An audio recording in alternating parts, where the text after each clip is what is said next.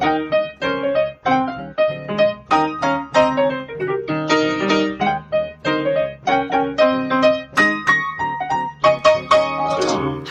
herzlich willkommen zu Folge 49 vom Was denkst du denn Podcast. Mein Name ist Nora Hespers. Ich bin Rita Molzberger. Und bevor wir jetzt direkt ins Thema einsteigen, das ja in diese Vorweihnachtszeit passt, falls ihr das pünktlich hört, haben wir eine kleine Ankündigung zu machen. Und zwar könnt ihr uns live sehen in Hamburg am 18.12. im Lichtmesskino und ihr bezahlt tatsächlich einen Kinoeintrittspreis dafür und findet Tickets unter sciencepodcastnight.de. Das haben wir auch auf unseren Kanälen verlinkt.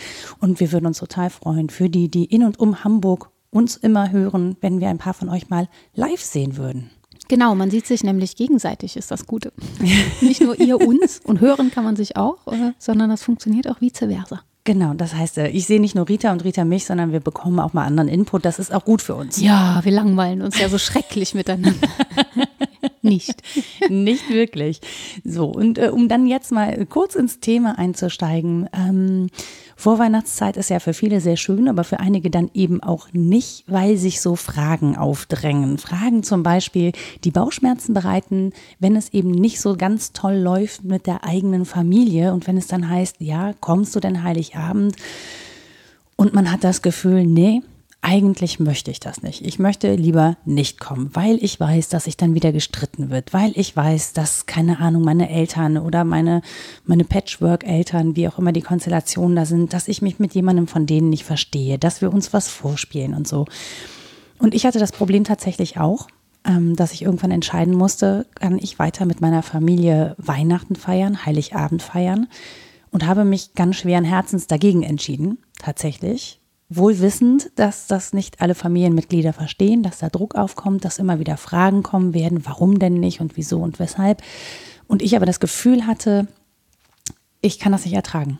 Ich halte es mhm. nicht aus und das wird mich, das macht mich nicht glücklich und deswegen ist das nicht Zeit, die ich gerne mit meiner Familie verbringe, sondern das ist Zeit, die ich mir abbringen muss, durch die ich mich durchquälen muss und die ich im Prinzip nur dann überstehe, wenn ich reichlich zum Rotwein greife. und das kann eigentlich nicht Ziel eines solchen gemeinsamen Abends sein. Ich habe mich aber natürlich auch gefragt, ähm, bin ich meinen Eltern, bin ich meiner Mutter das nicht schuldig, dass ich da aufkreuze mhm. an Heiligabend, weil das ja nun mal ein Familienfest ist.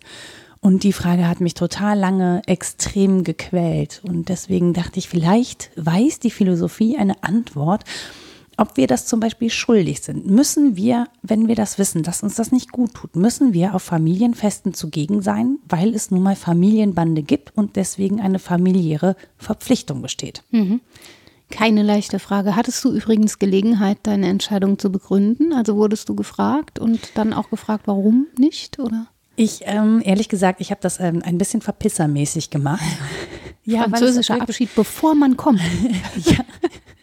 Das klingt ganz komisch, aber tatsächlich ähm, muss ich sagen, hat das Universum oder wie man das nennen möchte, mir ein bisschen geholfen. Es war das Jahr, in dem es so krass geschneit hat, dass ähm, ich nicht mehr durchkam. Also ich hätte Aha. nur unter äh, tatsächlich Einsatz meines Lebens nochmal den Weg von Köln äh, nach Hause fahren können, weil die Straßen alle nicht geräumt waren. Okay. Weil hm. dieser Schneefall ja so überraschend kam und auch so massiv, dass in NRW sämtliche Straßenverkehrsbetriebe, ähm, glaube ich, schreiend sich im Kreis gedreht haben, ohne dass jemand mal so ein Streufahrzeug bestiegen hat.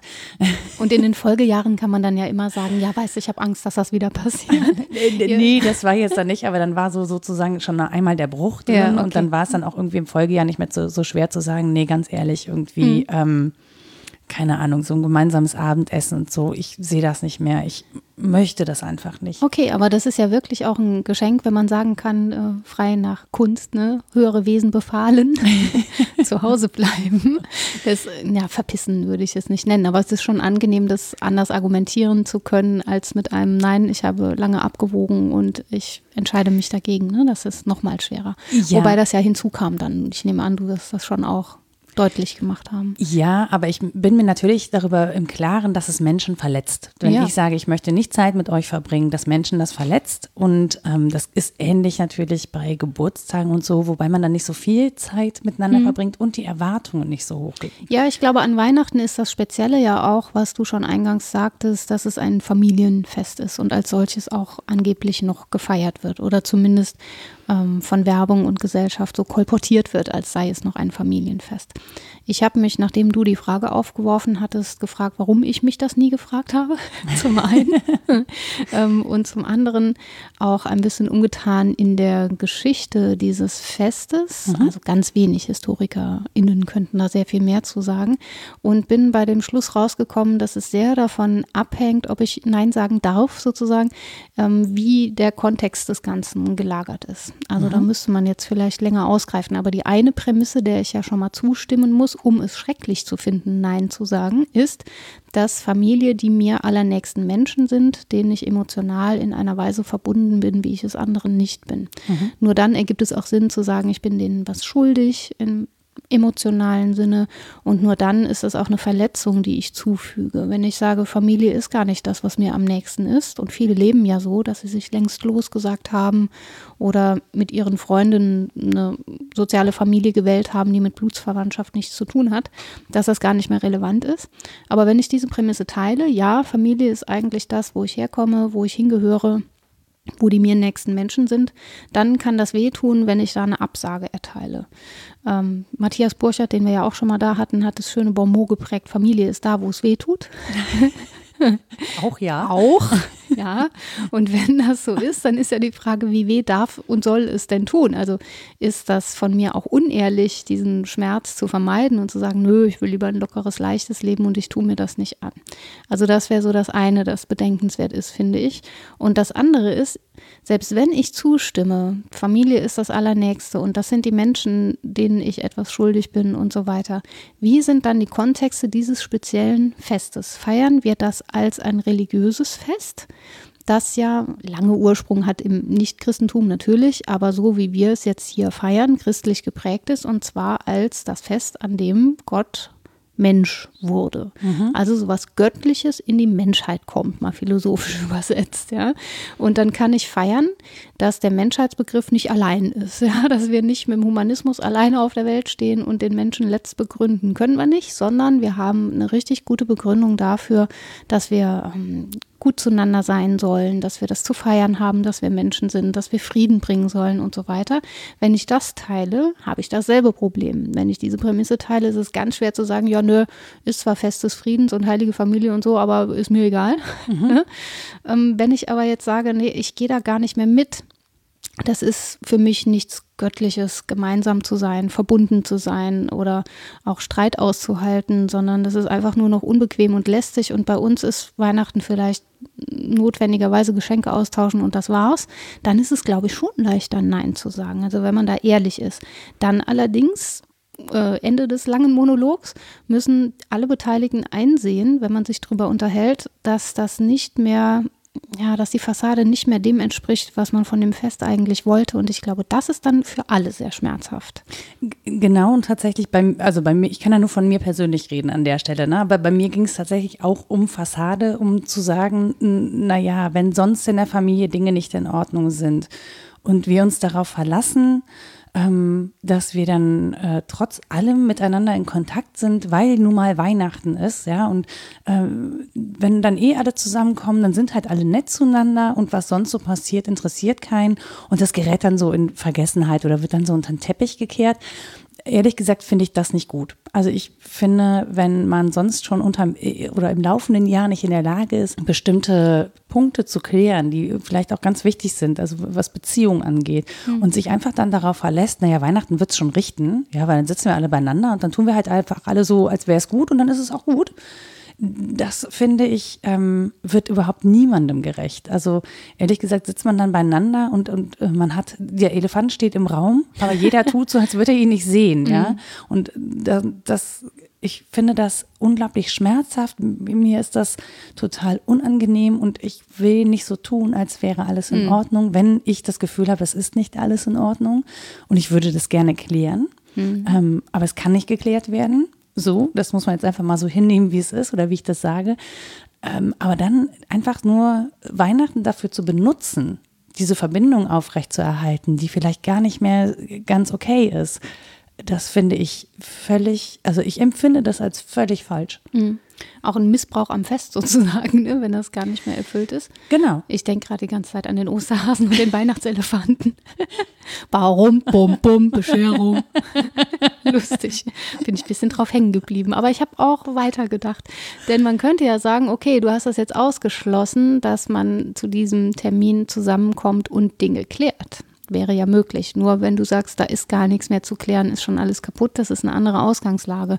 Aber sich darauf zu verlassen, da ist ein Termin im Jahr, da kommen wir alle zur Ruhe. Das hat ja auch sowas von Jahresende, da ziehen sich alle ein bisschen zurück. Auf der Arbeit hatte ich immer das Gefühl, die Schreibtische werden einmal so Ne, mit leichter Staubschicht wieder entdeckt im mhm. neuen Jahr. Ähm, zum Glück. Und da wäre ein Anlass, Dinge zu klären und man verlässt sich drauf, dass man sich sieht und dann vielleicht auch zu Fragen kommt, vielleicht ganz blöd am Kaminfeuer abends mal was sagen, was man sich sonst nie getraut hätte zu sagen, nach dem dritten Portwein oder so. Dann wäre das ja ein Anlass zu sagen, okay, bis dahin halte ich erstmal aus. Aber es gibt diese Möglichkeit, noch Dinge zu klären. Wenn das aber im Vorhinein schon ausgeschlossen ist, haben wir ja eine andere Ausgangslage. Naja, das, das steht ja unter der Prämisse des, des Festes der Liebe und des Friedens. Und wenn man Dinge mhm. klärt, dann können ja Dinge auch eskalieren. Ne? Dann ja. ist halt nicht Frieden, sondern Streit. Ja. Und da ist ja die Erwartung an das Weihnachtsfest wirklich eine ganz andere. Man möge doch bitte nett und friedlich miteinander sein und die Streitigkeiten unter den Tisch fallen lassen. Mhm. Ich finde, es gibt Dinge, ähm, da muss man nicht so, muss man sich nicht so versteifen, ehrlich gesagt. Aber es gibt eben auch Sachen in Beziehungen, die finde ich ganz essentiell für Beziehungen. Mhm. Und ähm, wenn die sozusagen ungeklärt sind und man wirklich dieses Weihnachtsfest benutzt, damit es auch ja nicht hochkommt. Äh, ja. Und auch, ich, ehrlich gesagt, für mich, ich empfinde Weihnachten auch wirklich nicht als den Tag, an dem man Sachen klärt. Also das kann ich an jedem anderen Tag des Jahres tun. Ja. Und wenn ich ein Fest haben möchte, an dem wir alle in Liebe und Frieden miteinander am Tisch sitzen, dann muss ich vorher Liebe und Frieden herstellen. Mhm. Das macht ja nicht, also ich kann ja nicht den Schalter umlegen und sagen, so, Weihnachten, und jetzt ist ja, alles friedlich. Das finde ich irgendwie absurd. Ja, ich glaube, ich habe einen leicht anderen Begriff von Liebe und Frieden oder vielleicht andere Erfahrungen mit Streit. Das kann auch sein. Weil ich immer sagen würde, Liebe und Frieden ist, das sind Tonwörter, ne? Sind sie natürlich nicht. Aber ja, man muss sich lieben und streiten, damit das voll erfüllt ist. Und so eine tätige Liebe ist ja nicht ohne Streit. Hm.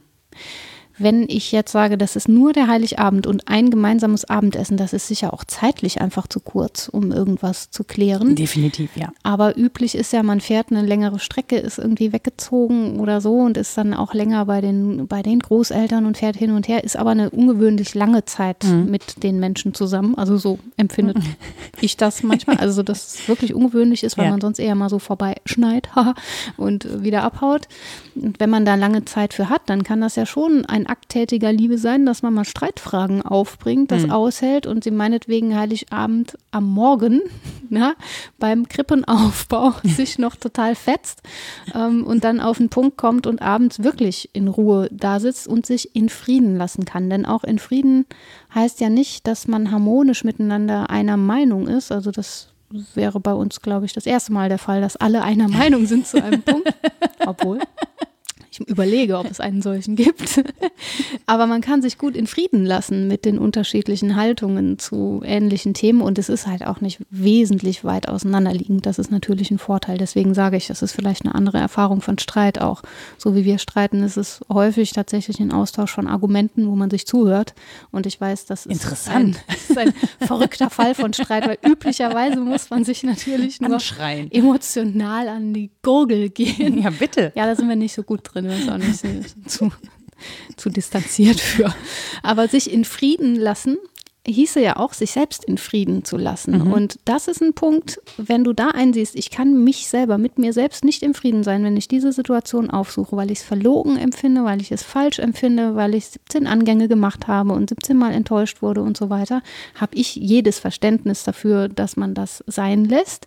Es ist dann wohl ein anderer Begriff von Familie als der, den man vielleicht so, ja, im Aufwachsen und im Sozialisiert werden kennengelernt hat. Und genau das finde ich zum Beispiel total schwierig. Also ich habe mich ähm, auch mit diesem Familienbegriff natürlich auseinandergesetzt, weil ich ja in einer Familie groß geworden bin, die jetzt wirklich so nicht so ganz üblich war zu dem Zeitpunkt. Heute ist es äh, viel selbstverständlicher, dass äh, Eltern äh, mehrere Partner haben oder mit unterschiedlichen Partnern verschiedene Ihr wart Kinder halt und so.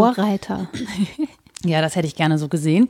ähm, und tatsächlich auch einen Vater hatte, der irgendwie die Vaterfigur nicht erfüllt, die äh, so allgemein hin angenommen wird als selbstverständlich. Also zum, diesen Menschen, der sich kümmert, der nachfragt, der für dich da ist, zu dem du gehst, wenn du irgendwie alles doof ist und so. Ähm, und das nicht zu haben, habe ich ganz lange ganz furchtbar gefunden, weil ich natürlich dachte, das steht jedem zu.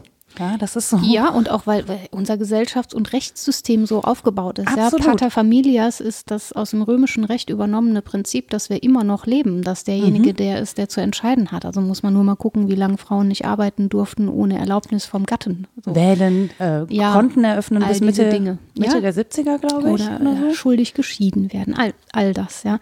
Weil es noch am Pater Familias hängt und man diesem Modell auch schwer Herr wird, selbst wenn die Oder Herren Frau. sich anders benehmen. Ja, genau. Und ähm, natürlich kommt da an Weihnachten noch was dazu, nämlich, wenn wir es als das christliche Weihnachten nehmen, dieser Terror der heiligen Familie. so. Die sind alle viel zu nett zueinander. Ja, meine was Güte. bitte? Ja, der akzeptiert, dass seine Verlobte ein Kind von einem anderen kriegt, den keiner kennt es war und unterstützt Heilige Geist. das. Ja, und der erscheint ein Engel und auch das akzeptiert er. Und dann haben die so eine beschwerliche Reise und sie muss in einem Stall gebären und das ist irgendwie alles okay. Das ist ja wirklich schon krass. Das war der gute Typ, ehrlich gesagt. Ja, da muss man.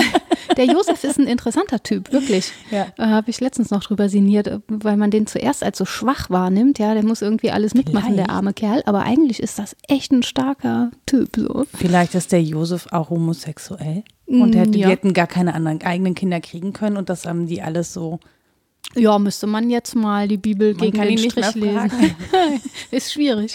Ja. Aber ja, so rein hermeneutisch ist das interessant, ne, was man aus dieser Figur Das war eine, rausholt. das war eine Co-Elternschaft. ist ne, ja, es ist auf jeden Fall eine Vaterfigur dabei, die, die ambivalent ist, finde ich. Also ja, und man, wirklich völlig, un also das gar ist gar nicht so so ein Vater-Mutter-Kind-Shishi-Terror, den man draus macht. Und die haben Find- auch gar nicht rumgeheiratet, so, ne? Nein, nein, ja, später verlobt Ja, ja, ja, und genau, so. mm. Ja, aus dem Geschlechte so und so zu sein, war wichtiger, glaube ich. und auf einem Esel zu reiten. Ich wäre auch gern auf einem Esel zur Geburt geritten. Aber das macht bestimmt einiges mit den Wehen. Wie dem auch sei, ich komme vom Thema ab. Dieses Theorem der heiligen Familie kommt ja als möglicher Terror noch hinzu, ne? dass er Frieden und Glück zu herrschen habe. Man muss sich mal Krippen angucken. Das finde ich übrigens sehr interessant, habe ich auch als Literaturempfehlung. Allein die Krippen in Köln sind unfassbar unterschiedlich. Da gibt es so ganz süßliche, wo dieses goldlockige Baby unwahrscheinlich, dass es ganz hell und goldlockig war, ähm, in der Krippe liegt und nackig selig lächelt, obwohl es scheiß kalt ist. Und dann gibt es sogenannte Milieukrippen in Lüskirchen zum Beispiel, die sind dann einer bestimmten, einer bestimmten Zeit nachempfunden. Da gibt es dann auch den Matrosen mit dem leichten Mädchen, äh, der in der Krippe steht. Oder Das klingt aber ganz toll, ehrlich ja, gesagt. in Müngersdorf haben sie einen Pfarrer mit dabei und zwar den echten, der hier lange tätig war und den sie super fanden. Der hat so Krippenfigur gebaut und so. Also es ist wirklich interessant, was da Dank repräsentiert wird. 3D-Druck. Ja, man kann so Krippenwege hier ablaufen und dann sieht man eben auch, wie Familie gedacht ist. Ne, das ist ja wirklich so unter dem Brennglas Vater, Mutter, Kind. Und ähm, wenn man sich das noch reintut zum Weihnachtsgedanken und die überkommenen Vorstellungen davon, äh, wie der Vater zu agieren hat, wie sorgend die Mutter sein muss, dass das Essen ein tolles sein muss oder Wobei immer super- Würstchen und Ich Kartoffeln. wollte gerade sagen, das ist ja auch super unterschiedlich, ne, wie das Essen zu sein hat. Ja, so. aber es muss was Besonderes sein. Selbst wenn es nichts Besonderes ist, muss es das Nicht-Besondere nur einmal im Jahr geben oder so. Ne? Ähm, das sind unglaubliche Anhäufungen von Erwartungen, denen man eben leicht auch nicht entspricht. Und ich glaube, es ist viel getan, wenn man das wegließe. Dann kann man sich auch vielleicht als Personen viel leichter begegnen, wenn man ehrlich sagt, okay, ist ein schöner Anlass, dass wir uns mal sehen, aber lass doch den Shishi weglassen. Ich finde das tatsächlich auch immer ähm, sehr nervtötend, dass dann eine Person sich verantwortlich fühlt, meistens ja die Mutter, für das Wohlergehen der ganzen Familie. Ich sage nur, bei uns ist es dann so gewesen, ne? auch aus Gründen. Ähm, und dass man sozusagen dann auch so krasse Erwartungen. Also ich kann verstehen, dass man gerne dann schmückt oder also ich gehöre überhaupt nicht zu den Menschen, die das in irgendeiner Form groß wertschätzen können. Aber lange Zeit war das auch für mich total toll. Da wurde ein Tisch, Tisch gedeckt, da wurde dann gekocht und so weiter und so fort. Das ist alles super. Ähm, ich mag auch immer noch die Suppe von meiner Oma, auch wenn da hm. Fleisch drin ist und ich sie heute dann eben nicht mehr esse. Aber Sie sagt dann immer, sie hat das Fleisch für mich rausgeholt. Nee, kenne ich. Aber Hühnchen isst du doch. Nee, Speck, ohne Speck geht das ist nicht. Ist auch kein Fleisch. Geschmack. Richtig, ja. genau. Das ist das Übliche halt. Mm. Und allein das hat schon irgendwie so eine Verstörung hervorgerufen, dass ich irgendwann gesagt habe, naja, das ist schön, dass ihr das alles essen möchtet. In meinem Speiseplan kommt das nicht mehr vor. Und das war schon so, dass das irgendwie also das verstört Menschen. Ja. Ja, immer noch. Und die glauben auch, man verhungert sonst und kaufen dann, kaufen dann Dinge, die dann zwar vegetarisch oder vegan sind, aber ähm, einzeln ein, eingeschweißt in irgendein. Also es ist auch total schwierig. Ich versuche da auch locker zu bleiben und einfach die, diese Geste anzunehmen, zu sagen, naja, sie haben sich halt bemüht und ähm, sie glauben halt, dass man mit Kartoffeln und Rotkohl nicht über den Tag kommt, dass dann auch irgendwas dazu muss. Mhm. Das ist auch okay. Es ist ja eine Form des Kümmerns, damit komme ich noch einigermaßen. Du musst einfach fetter anreisen. Ich ziehe mir so ein Weihnachtsmann-Kostüm so mit so einem, genau. mit so einem Und Bauch dann sagen die Leute, das ist wirklich, also ich kann nicht mehr. Ich kann einfach auch auf Kartoffeln, das geht. Ja. Seht mal hier. Das ist alles Stärke und Kohlehydrate, ich kann nicht mehr. Genau, klopft man sich schön vor den Bauch. Mal, hast du noch ein Stück Kuchen? Nein, also tatsächlich, es hat sich mittlerweile auch so ein bisschen gedreht. Was ich nur feststelle, ist, dass wirklich ähm, Menschen in der Vorweihnachtszeit dann einen Druck empfinden, ähm, dass sie sich wirklich dann auch sehr schwer tragen mit solchen Gedanken, mhm. weil es auch schwer ist, das zu formulieren, weil es keine Menschen gibt, mit denen man oder wenig Menschen, mit denen man sich da offen drüber austauschen kann. Ich glaube, dass es sich so ein bisschen öffnet, aber auch in der Vorweihnachtszeit sind sehr viele Leute so mit sich selbst beschäftigt mhm. oder viel unterwegs und man achtet vielleicht nicht auf die, die dann in der Zeit Probleme bekommen. Manche haben Probleme, weil sie ähm, gar nicht bei der Familie sein können, weil es einfach zu weit ist, weil sie zur Weihnachtszeit äh, Single sind. Ja. ja auch das gibt, macht Probleme bei Menschen. Ich finde es so, ich finde das so traurig, weil ich finde, das ist so unnötig, dass, dass dieser eine Tag oder diese drei Tage im Jahr einen solchen sozialen Druck erzeugen, dass Menschen daran zerbrechen. Das finde ich ehrlich gesagt total traurig. Ja, das, ist, das beschäftigt mich. Ja, das ist ja auch äh, grotesk ja, warum auch diese drei Tage, alle drei Tage hintereinander, an denen Menschen verzweifeln, sind böse drei Tage. Niemand sollte verzweifeln, ja. tageweise.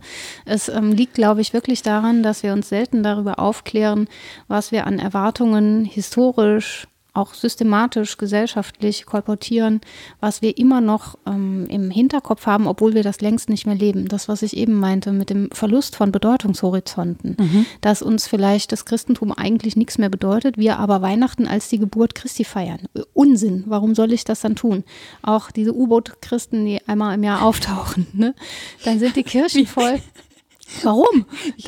U-Boot-Christen, das Wort habe ich noch nie gehört. Ja, aber ist ja so. Die sind ganz lange abgetaucht und sind aber noch in der Kirche, weil das wichtig ist für irgendwas. Und dann tauchen die auf und gehen dahin. Da würde ich sagen, ja, nee, dann geh auch nicht dahin. Also für ja, Folklore. Die ist ja, ist ja schön und, ja. und, was Besonderes ja, ja. und so. Ja, genau. Also meinetwegen als kultureller Gehalt, aber dann aufgeklärt. Dann muss ich wissen, ich will nur aus Kitschgründen hin. Muss ich das zugestehen. Mhm.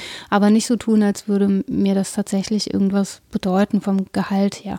Und selbst wenn ich diesen Bedeutungshorizont schon aktiv aufgegeben habe und sage, okay, mit dem Christlichen, da habe ich nichts mehr zu tun, ähm, vielleicht habe ich mich sogar aufgeklärt über die ähm, durchaus atheistischen Vorläufer von Weihnachten und feiere da was weiß ich, irgendwas Keltisches. Ist auch okay. Dann hängt man den Weihnachtsbaum übrigens falsch rum unter der Decke.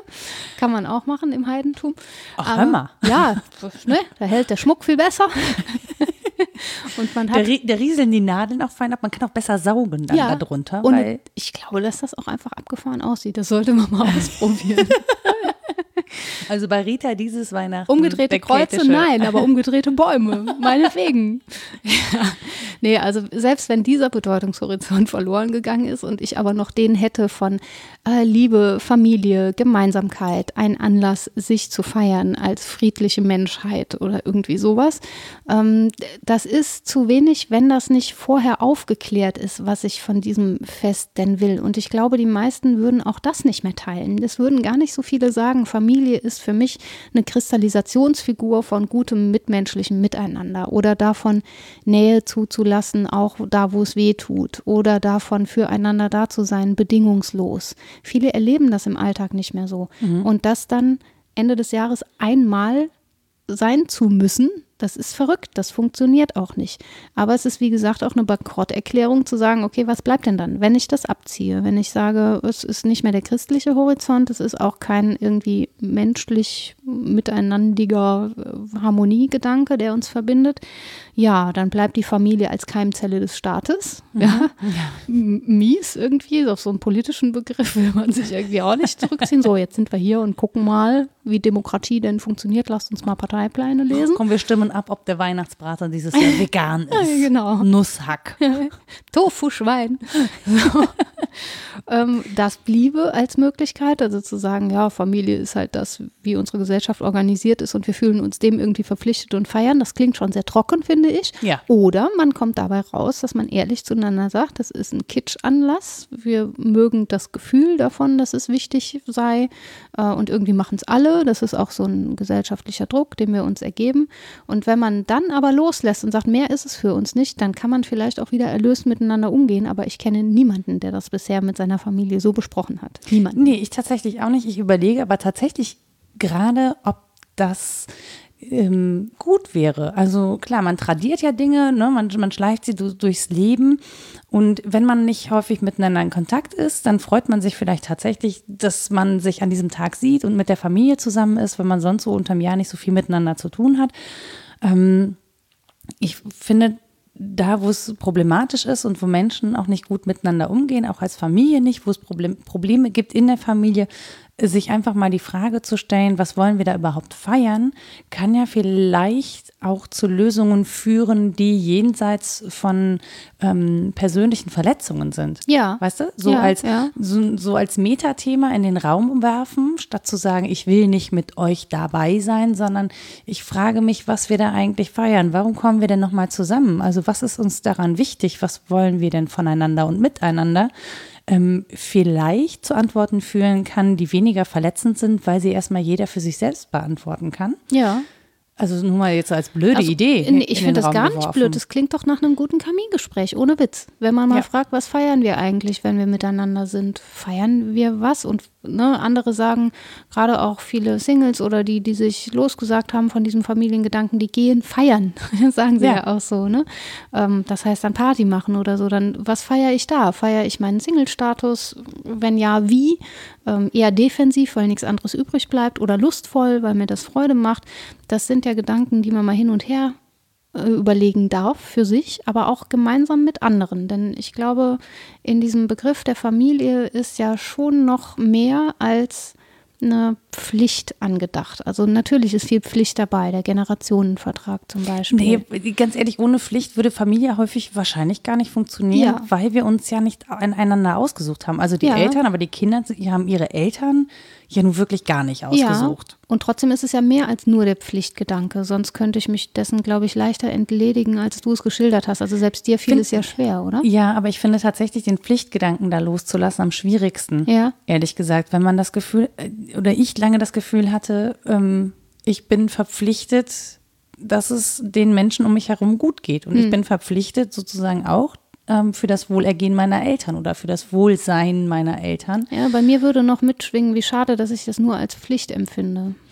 Genau. Es könnte doch anders sein. Ne? Also so, so, eine Negativfolie von, warum ist es eigentlich nur noch Pflicht, was naja, positiv gesehen noch was anderes sein könnte. Das stimmt, da steckt natürlich aber auch ein Wunsch dahinter. Also hinter dieser ja. Pflicht steckt natürlich der Wunsch, der unerfüllte Wunsch dahinter. Ähm, man möge so angenommen werden, wie man nun mal ist. Mhm. Ja, auch mit den Schwierigkeiten, die man hat oder mit den Schwierigkeiten, die man macht. Ja. Ja, als Kind. Ähm, und das ist dann nicht erfüllt. So. Ja, schreib das, das, mal auf den Wunschzettel fürs Christkind. Ja. ja. ich möchte so angenommen werden, wie ich bin. Da hast du eine Diskussion ins Haus stehen. Aber vielleicht muss genau die geführt werden.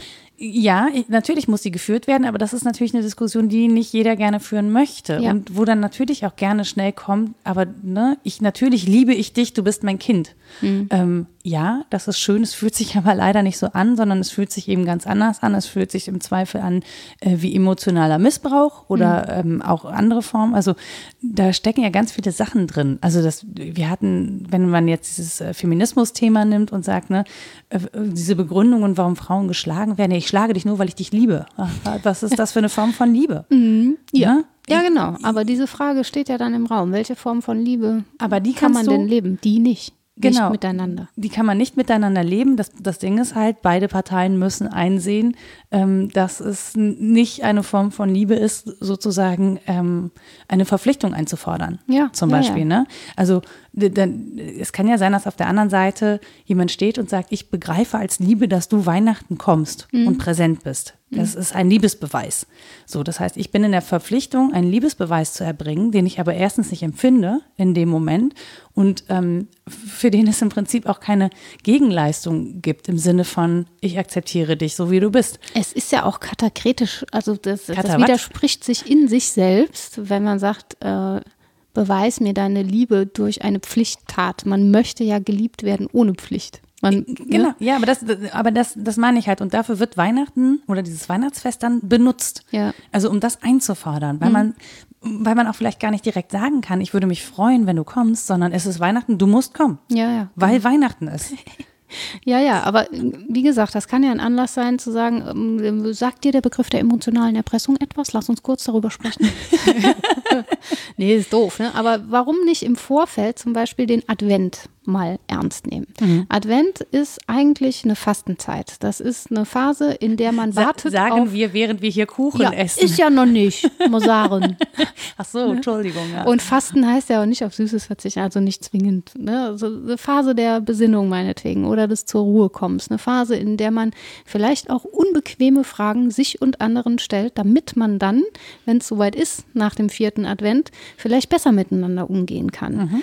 Ähm, weil ich finde auch, wenn man so aus dem vollen Alltag äh, da reinschlittert und dann schnell noch in den Zug und jetzt ist Heiligabend und schnell noch Geschenke kaufen, rote Schleife drauf pappen und übermorgen aber schnell wieder heim.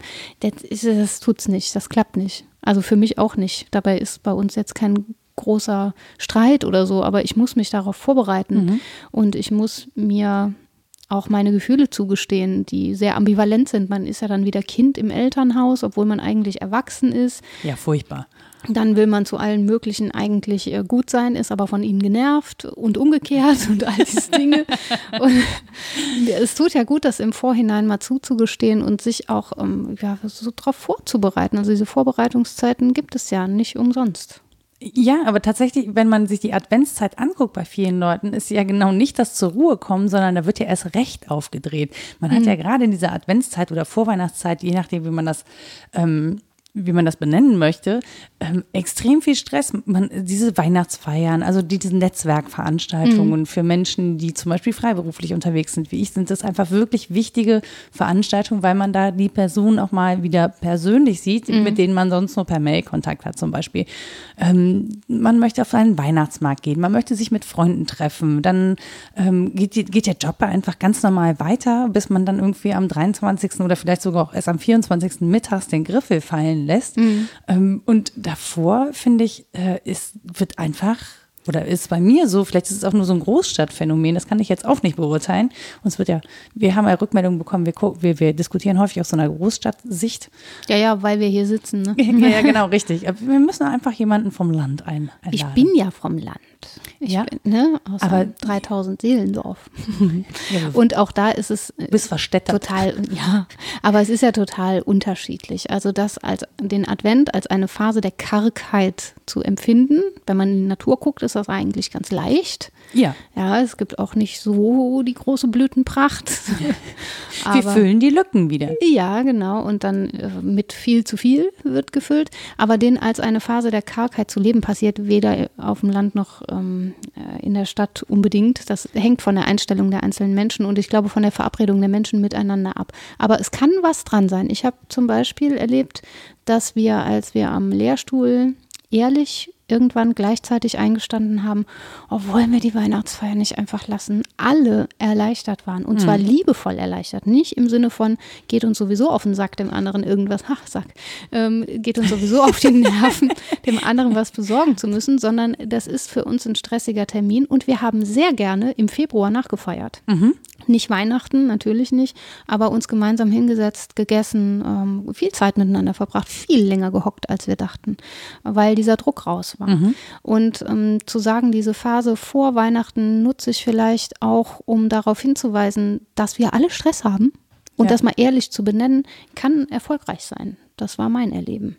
Tatsächlich, also mittlerweile werden ja auch ähm, Weihnachtsfeiern gerne vorverlegt. Also dann wird dann Mitte November so. angefangen, um das zu entzerren. Okay. Das Interessante ist ja, dass wir auch viel mehr Weihnachtsfeiern haben inzwischen, ne? weil wir irgendwie in so unterschiedlichen Kontexten unterwegs sind, dass sich diese Termine halt häufen. Bei mir sind es verschiedene Redaktionen, bei anderen Leuten ist es der Fußballverein von Kind 1, der, äh, keine Ahnung, der Turnverein von Kind 2, dann ist man selber noch vielleicht im Tennisverein, macht da noch eine Weihnachtsfeier im Büro, äh, hat noch irgendwie eine Charity, keine, was weiß ich. Also es kommen ja einfach auch sehr viele Kontexte zusammen, die alle ja nochmal so eine Weihnachtsfeier machen wollen oder müssen. Viele ja unter dieselbe Feuerprobe. Wenn ich auch da frage, was feiere ich? Mit wem? Warum? Möchte ich das wirklich? Ja. Ist, mir- ist mir das wichtig? Dann fallen einige Termine weg, behaupte ich. Definitiv. Also, also ich würde, weiß auch gar nicht, warum man das immer Weihnachtsfeier nennt. Ja. Vielleicht ist es auch einfach ein zu viel. Also Ja. wenn man schon so oft Weihnachten gefeiert hat, dann ist man bei der letzten Für großen Feier Kinder mit der, nicht. Mit der, das, stimmt. Für Kinder gibt es nie zu viel. Ähm, es soll auch mal immer andere Menschen. Also ich bin jetzt hier so der Weihnachtsgrinch, ne? Aber Du wirst auch langsam grün. das liegt an dem Kuchen. Ey. Da war nicht mal Lebkuchengewürz drin. Nein, der ist ganz lecker, wirklich. Ähm, nee, aber ich, vielleicht ist es doch wirklich für einige Leute zu viel. Und wenn die dann irgendwie zu Hause das Weihnachtsfest haben, dann sind die vielleicht einfach, weil die denken so, oh nee, noch ist es jetzt wirklich, ich freue mich auf meine Familie, aber ich bin irgendwie durch. Ja. Das ist vielleicht auch irgendwie doof. Ja, wenn dann noch dazu ins Haus steht, dass sie alle verschiedene Ansprüche haben und dann verschieden gekocht werden muss, weil der eine das braucht, der andere das. Also bitte. Meinst du, ja. meinst du, die Individualisierung ist schuld am Zerfasern des es Weihnachtsfestes? ist Schuld sind Kartoffelsalat und Bockwürste. Die wird aber auch vegan. Das, ich glaube, Das das, ist das am leichtesten zu veganisierende Gericht. Auf jeden Fall. Ja. Auf jeden Fall. Ja, man kann an so vielen Stellen entlasten. Das ist ja wirklich eher die Frage, warum man es nicht tut. Also natürlich nehme ich ernst, wenn du sagst, es gab da Konflikte, die einfach nicht mehr zu klären sind. Und dann Nein zu sagen, ist nur konsequent, wenn man denn nicht lügen, masken oder feiern will, dass man noch versucht, irgendwie dahinter zu kommen, was eigentlich los ist. Ähm, dann lässt man es einfach. Aber an vielen Stellen wäre es so einfach, ein paar Stellschrauben ein bisschen rumzudrehen und die Menschen würden sich, glaube ich, schon wieder aufeinander freuen und auch auf ein gemeinsames Fest freuen. Ja, wobei, wenn ich wirklich, also wenn ich wirklich nicht die Chance habe, mit Familie zu feiern, weil wirklich Sachen Ja. passiert sind, die wirklich schlimm sind. Die Frage ist ja, muss ich Familie loslassen? Also Wohin mit der Oma? Ja, Ja, aber muss ich mein Bild von Familie loslassen, um, um glücklich dadurch zu kommen Ja. oder um zumindest mit, mit mir selbst in Frieden zu sein. Und ich glaube, dass dieses Loslassen, und mir fehlt das total schwer, ne? dieses Loslassen von diesem Bild. Ich habe irgendwie ein, ein Foto von meinem Vater gefunden, da hat er mich auf dem Arm, da bin ich ganz klein, der guckt mich ganz liebevoll an. So, und wir haben ja gar kein Vater-Tochter-Verhältnis gehabt.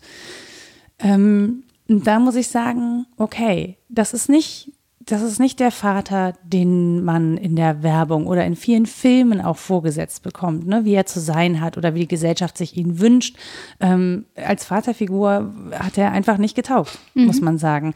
Aber ich kann jetzt immerhin sagen, es ist nicht der Vater, aber es ist mein Vater. Ja. Mit all seinen komischen Sachen, die er nun mal hatte, ähm, kann ich am Ende der Zeit jetzt sagen, okay, es ist immerhin mein Vater. So. ja, aber wie großartig ist das, damit in Frieden zu sein? Genau, aber das hat unglaublich lange gedauert. Und dieses Bild davon loszulassen und auch loszulassen, diesen Wunsch, so einen Vater gehabt zu haben, wie ihn andere Kinder haben oder kennen oder vielleicht auch nicht, wie ich nur von außen beurteile oder glaube, dass andere Väter sind, das fand ich total schwierig, weil ich natürlich gerne das andere Bild gehabt hätte. Ja, man möchte Ein das anderes ohne die viele Arbeit. Genau, ein anderes. Gefühl gehabt hätte und mich natürlich gefragt habe, warum habe ich das zum Beispiel nicht verdient, ja? Ähm, Und das loszulassen, ist jetzt nicht, wo ich sage, ach, hör mal, das war ganz einfach, das lässt er einfach los und dann bist du ein glücklicher Mensch. Ja. Das ist ein wirklich langwieriger Prozess gewesen, in dem man ja auch irgendwie ähm, zum Beispiel so Sachen loslassen muss, dass man das persönlich nimmt, obwohl man das durchaus persönlich nehmen kann, weil es natürlich blöd ist.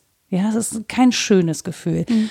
Ähm, und mit diesem anderen Gefühl, was man da nun mal jetzt entdeckt hat, irgendwie seinen Frieden zu machen, das ist echt nicht einfach. Das glaube ich unbenommen. Unglaublich ja. lange gedauert. Deswegen ja. ähm, kann ich schon verstehen, dass man dann zum Beispiel in so einer Vorweihnachtszeit, wo dann ja auch viel Werbung, also Familie wird ja dann total hochgehängt und kommt in Werbung ständig vor und dann soll man seine Liebsten beschenken. Man wird immer darauf hingewiesen, dass man Liebste haben muss. Ne? Mhm. Also die Menschen, die dir am Herzen liegen, die Liebsten, die deine Familie und du wirst ja ständig eigentlich da mit dem konfrontiert, was du nicht hast. Ja. Dass einen das bei dieser Dauerbeschallung von, von Seligkeit und Familienglück irgendwann dann doch depressiv macht ähm, das kann ich schon verstehen. Ja, von so viel Zucker wird einem ja auch schlecht. Ne?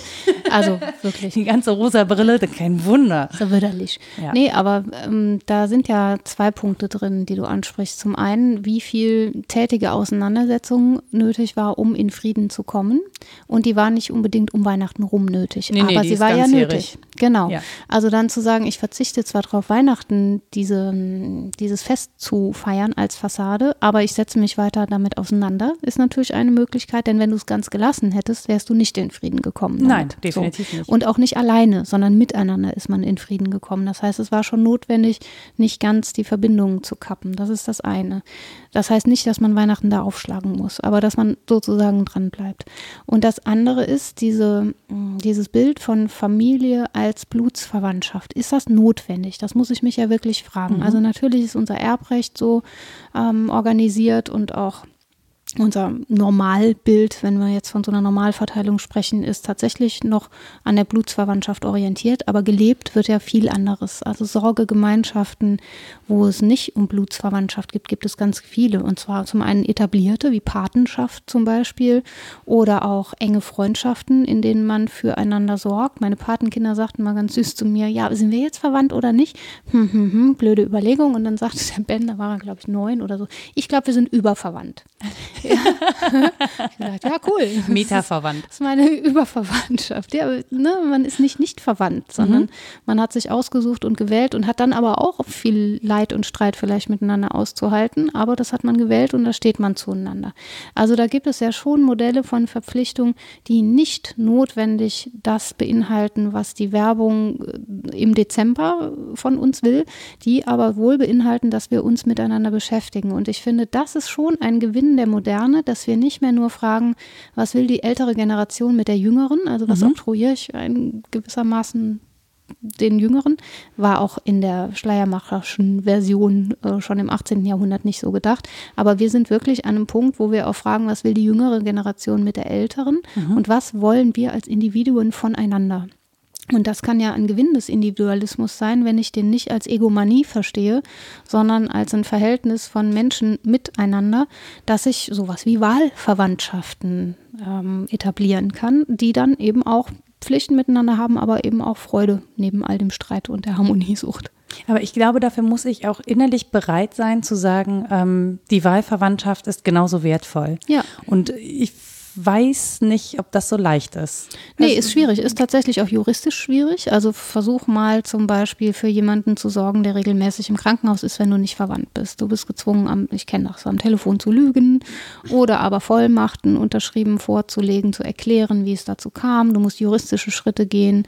Ähm, meistens muss man sogar notariell was beglauben, beglaubigen lassen oder ach, alles Mögliche. Ne? Wenn man ja, über die hässlichen Dinge, wie das Leben endet und wer soll da Entscheidungen für einen treffen, wenn es nicht die nächste Verwandtschaft ist oder so.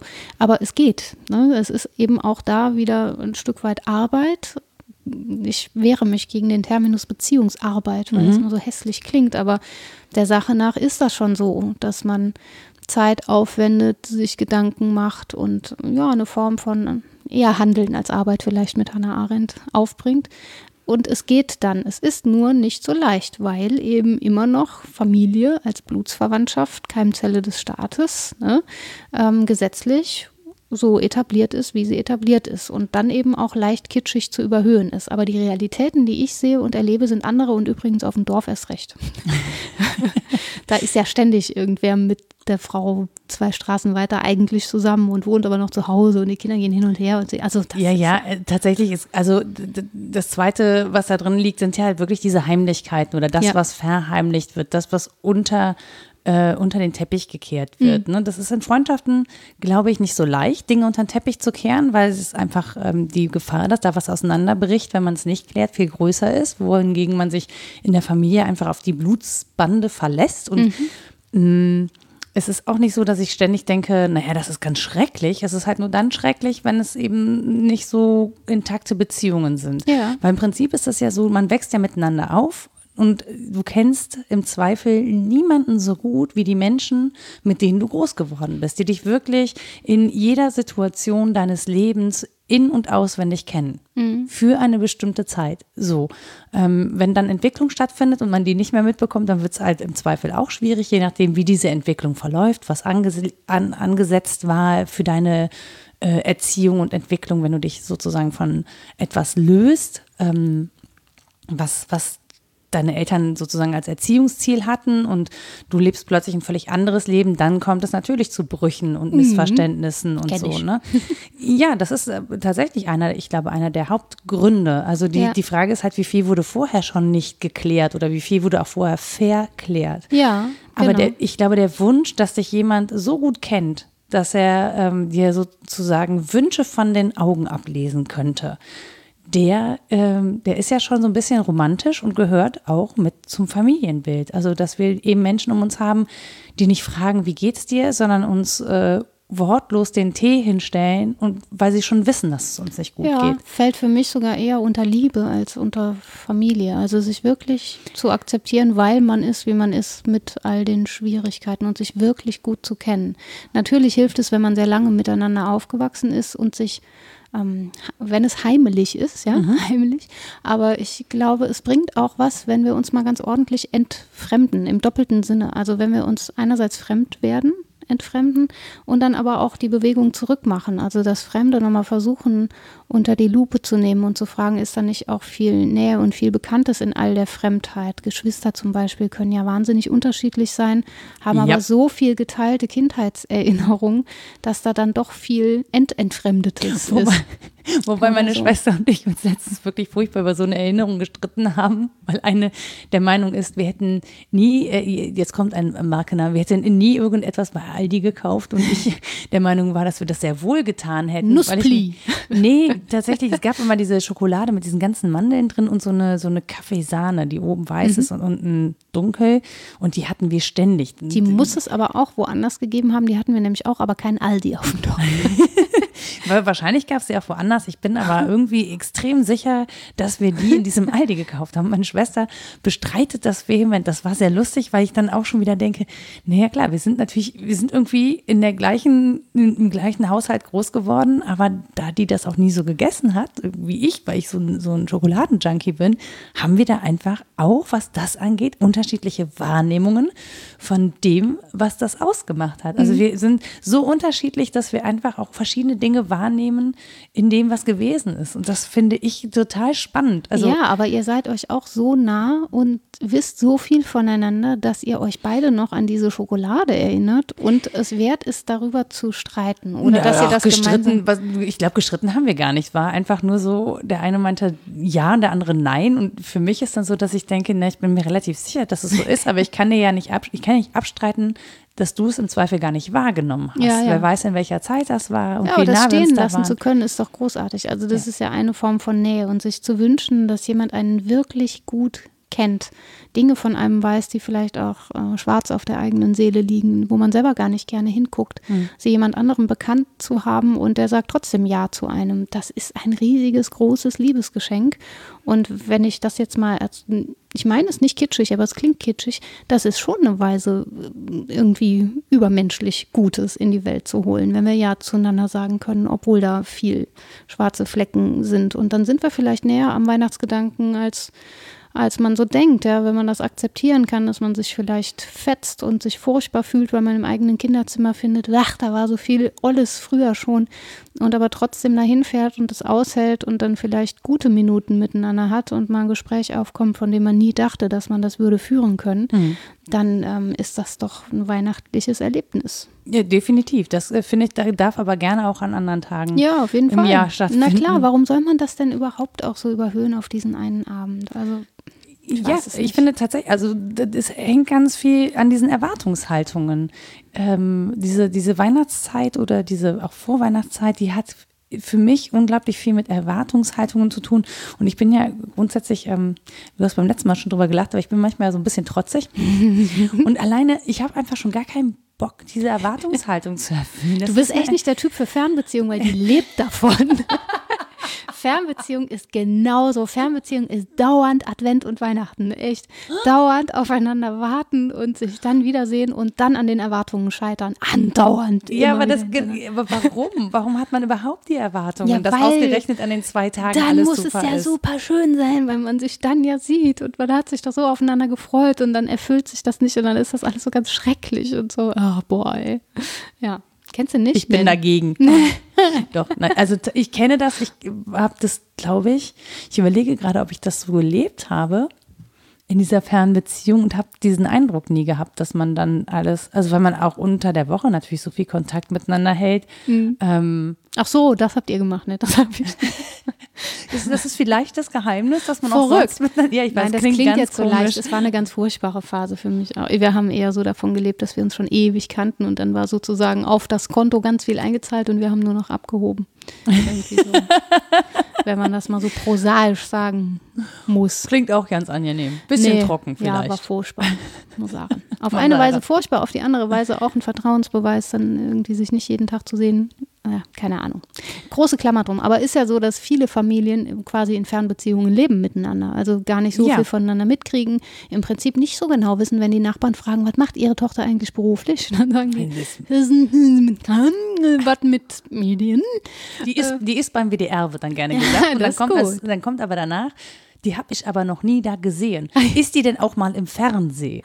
Ja, einfach Ja sagen. Ja, also sie müssen mehr Fernsehen. Sehen sie die auch. Gucken Sie doch mal nachts zwischen 12 und Mittag. Ja. Nee, ja. Weil die macht was mit Steinen, glaube ich. Habe ich auch schon. Philosophie, das ist ja Steine untersuche, gell? Ja, Ja, nee. ungefähr. Ja, genau. Stein der Weisen. Also das ist ja wirklich so, dass da viel Fernbeziehung oder gar nicht viel Beziehung gelebt wird und das dann an einem Punkt erfüllen zu müssen, ist unmöglich. Äh, das wäre eher ein Plädoyer dafür, das übers Jahr vielleicht nicht ganz so arg schleifen zu lassen und dann ist es am Ende des Jahres auch nicht so furchtbar. So. Aber was sagen wir denn jetzt jemandem, ähm, der oder die zu Hause sitzt und sich wirklich mit dem Gedanken quält und sich fragt, darf ich äh, Nein sagen zu Weihnachten mit der Familie? Darf ich mich dem entziehen? Ich glaube nicht, dass ich jemandem darauf Antwort geben kann, aber wie ich es machen würde, wäre folgendes. Ich würde mich fragen, mein Gewissen prüfen, warum will ich es nicht, welche Anteile von mir wollen es noch und warum. Und ich glaube, ich könnte mich nicht gut damit zufrieden geben, das Gespräch nicht einmal gesucht zu haben. Also ich müsste schon die Frage einmal aufwerfen und sagen, hier, ich habe irgendwie das Gefühl, ich mag gar nicht gerne kommen. Es mag daran liegen, dass mir nicht klar ist, was wir eigentlich miteinander feiern. Können wir da mal drüber sprechen.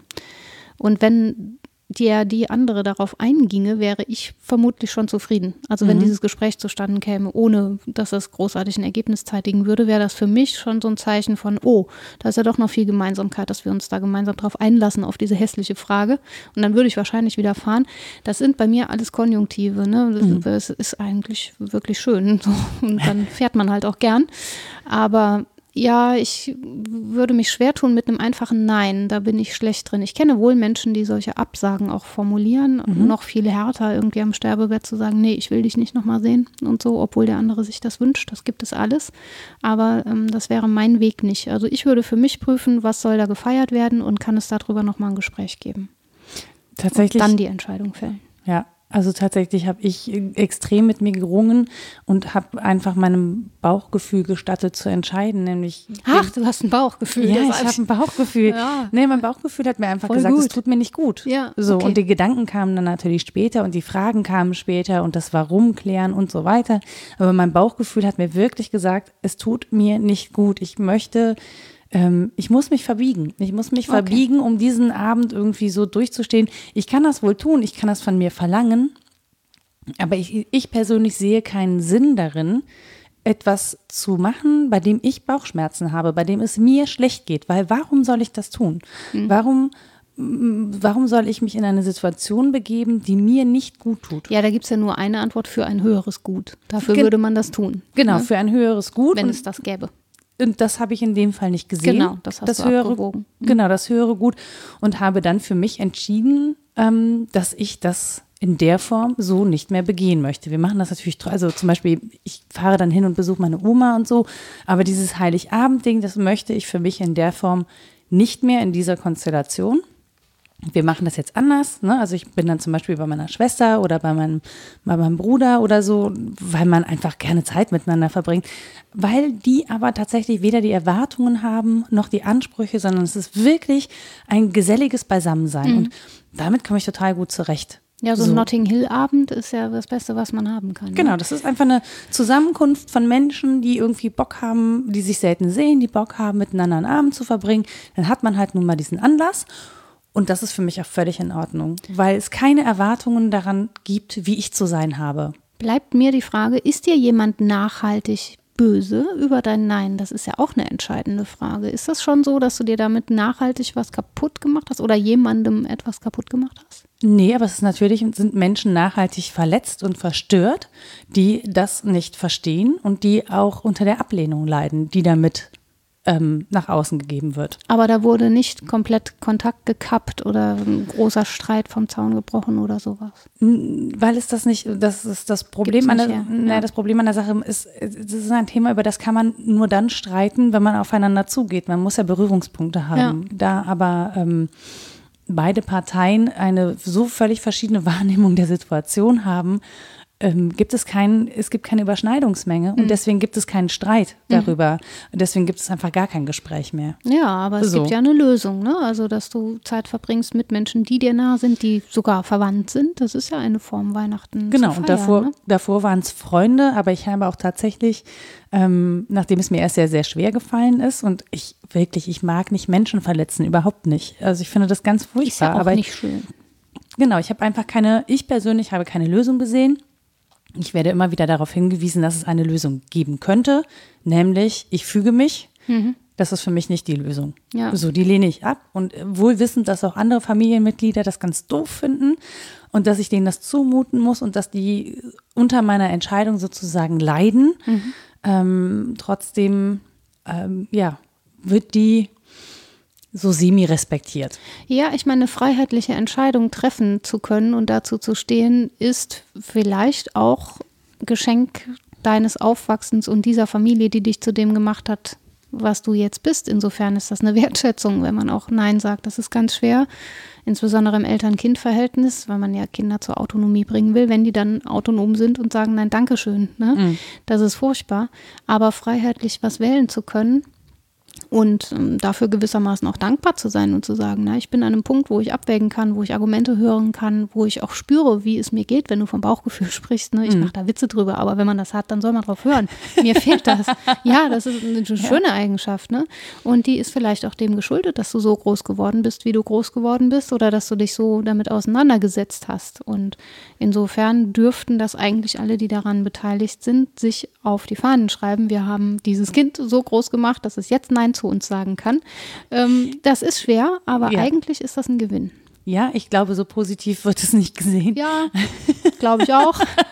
Aber äh, um ehrlich zu sein, muss man. Ne? Also in der Entscheidung äh, liegt eine große Freiheit, auch in der Unfreiheit anderes zu tun. Also du hast ja jetzt irgendwie nicht das Gefühl, oh, und nächstes Jahr mache ich so und dann mache ich so, sondern das ist jetzt so deine Route 66. Ich zitiere äh, Aaron Langenfeld, der sagt, das ist, wenn du dich entscheidest, die zu fahren, ne, das ist so ein ganz verrücktes Gefühl. Das ist eine Straße, du kannst eigentlich gar nichts anderes tun und das soll das Gefühl vollkommener Freiheit sein? Ist mhm. doch bescheuert eigentlich. Keine Wahl zu haben. Ja, ist doch bescheuert. Aber das gewählt zu haben, einmal Nein gesagt zu haben zu etwas und das auch nicht wieder Jein und na, nächstes Jahr vielleicht doch oder so, das kann eben ein Gefühl von Freiheit erzeugen in den Unfreiheiten, die man da selbst gewählt hat. Und ähm, das ist bestimmt was, was Familie einem auch beibringt.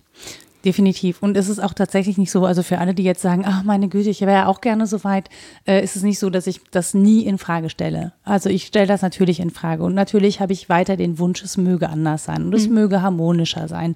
Und man würde, man möge sich mit mehr Liebe begegnen oder mit mehr Verständnis oder auch, man möge diesen Streit wenigstens einmal führen, damit Dinge an, äh, ans Tageslicht kommen und so. Ähm, das wünsche ich mir alles auch. Aber ich bin mir im Klaren darüber, dass das Wunschvorstellungen sind und dass sie in der Realität, so wie sie aktuell aussieht, wahrscheinlich keine Erfüllung finden Oder werden. zumindest nicht zu diesem Anlass. Es ist hoch unwahrscheinlich, dass das an einem Heiligabend Auch zu einem passiert. anderen Anlass wahrscheinlich Aber nicht. bei Beerdigungen macht man manchmal so Erfahrungen. So, ja. Es ist dann schlimm, dass es dazu kommen muss, sozusagen. Ja. Aber da kann man schon nochmal ganz neu Frieden finden auf ganz komische Weise. Äh, wer weiß es denn? Ne? Aber das es stimmt. muss vielleicht nicht am 24.12. Abend sein. Genau, es muss nicht dann sein und vielleicht findet man irgendeinen anderen Weg. Und äh, genau, ich hoffe, dass wir mit diesem Gespräch auch Menschen dann ein bisschen Erleichterung verschafft haben oder auch ein bisschen ja, so Impulse. mit Freunden atheistisch Kripschelure gehen. So weißt du. Warum nicht? Ist In Köln auch eine Weise zu feiern. Ja, oder sich einfach äh, ganz unweihnachtlich behemmungs hemmungslos zu betrinken. Gibt es eigentlich veganen Eierpunsch? Bestimmt. Sojamehl und Wasserpunsch. Ja, und diesen komischen Salz, das so schwefelhaltig ja, ist. Ja, ja, ja. Mhm. Bestimmt. Wir checken das mal. Mhm. Rezept wird nicht nachgereicht. Nein, aber sich Alternativen zu schaffen, halte ich äh, für total legitim und ich halte es auch für legitim in den Fällen, wo es einem persönlich nicht gut damit geht, auch wenn man sich was anderes wünscht, erstmal Nein zu sagen und zu gucken, wie man damit klarkommt. Und wenn man dann das Gefühl hat, man kommt damit nicht klar, kann man auch immer noch mal eine andere Entscheidung treffen. Ähm, aber ich finde, das nicht gut, wenn man sich dieser Verpflichtung so unterwirft, dass man selber stark darunter leidet. Das mhm. finde ich unnötiges Leid und das finde ich, find ich schade, wenn Menschen an so etwas leiden müssen. Ja, klar. Also wie gesagt, für mich ist dann immer die Frage, gibt es eine Begründung, gibt es ein höheres Gut, für das ich dieses Leid auf mich nehme? Wenn dem nicht so ist, dann wird es schwierig, sehe ich genauso. Aber häufig ist es eben so, dass man dann doch noch zwei, drei Punkte findet, wo man sagt, ah ja gut, dann Ne, es ist für was anderes. Es ist, es ist in der Regel. Wenn das nicht so ist, dann ja. nicht. Diese Absage ist ja in der Regel auch wirklich ein Notstopp. Ja. Ne, also niemand macht es leichtfertig. Deswegen auch, wenn Menschen da verstört darauf reagieren, sich einfach bewusst machen, niemand trifft so eine Entscheidung leichtfertig. Die hat meistens äh, Jahre in einem gearbeitet und ähm, dann vielleicht diese Menschen einfach unterstützen und nicht zu sagen, oh mein Gott, wieso ähm, kannst du dich nicht doch noch überwinden? Es gibt manchmal kein Überwinden. Ja. Und wer es leichtfertig tut, auch der wird seine Gründe haben. Definitiv. Aber wie gesagt, ich glaube, das ist eine Absage an die Familie. Ich glaube, das macht niemand. Nee, es mag Situationen geben, in denen das wirklich sehr nahe liegt. Ja, genau. Also von daher. Genau, würde ich sagen, Rita, die Literaturliste, bitte. Ja, erstmal danke für diese Frage, die mich aufgescheucht hat, in unterschiedlichsten Richtungen in Bücher zu gucken. Das war total schön. Ähm, zum einen in so Klassiker von Jutta Ekarius, die hier an der Uni Köln zur Familie forscht, zum Beispiel von ihr und anderen Familie und öffentliche Erziehung, theoretische Konzeptionen, historische und aktuelle Analysen. Das hat hohe Empirielast auch für diejenigen, die empirisch interessiert sind. Ebenfalls von Jutta Ekarius das Handbuch Familie da sind einige Artikel versammelt, kann man mal gucken. Dann äh, gibt es von äh, Albrecht Koschorke ein sehr kritisches Buch, äh, Die heilige Familie und ihre Folgen. Mhm. Da wird so ähm, der christliche Anspruch zerlegt. Und damit man damit nicht zu unglücklich bleibt, kann man aber auch noch äh, www.köln-krippen.de angucken und sich die Krippen tatsächlich zu Gemüte führen, finde ich. Also es lohnt sich. Ähm, dann gibt es von Wilhelm Mannhardt in einem seltsamen Verlag erschienen, der viel zu Wicca-Kulten und Hexen und so ein Zeug macht. Ähm, da darf man so mit halbem Auge mal drauf gucken, was das ist. Die Geschichte des Weihnachtsfestes ist aber gründlich gearbeitet mit allen ähm, ja, Vorläufern. Es ist nicht so der Klopp-Verlag, oder? Nee, Kopf-Verlag heißen die. Nee, nee. Seht ihr dann, ich reiche das nach. Und wenn man dann doch das Gefühl hat, man mag mal ein bisschen was Schönes, Literarisches und vielleicht sogar ein bisschen Kitschiges an manchen Stellen, nicht an allen lesen.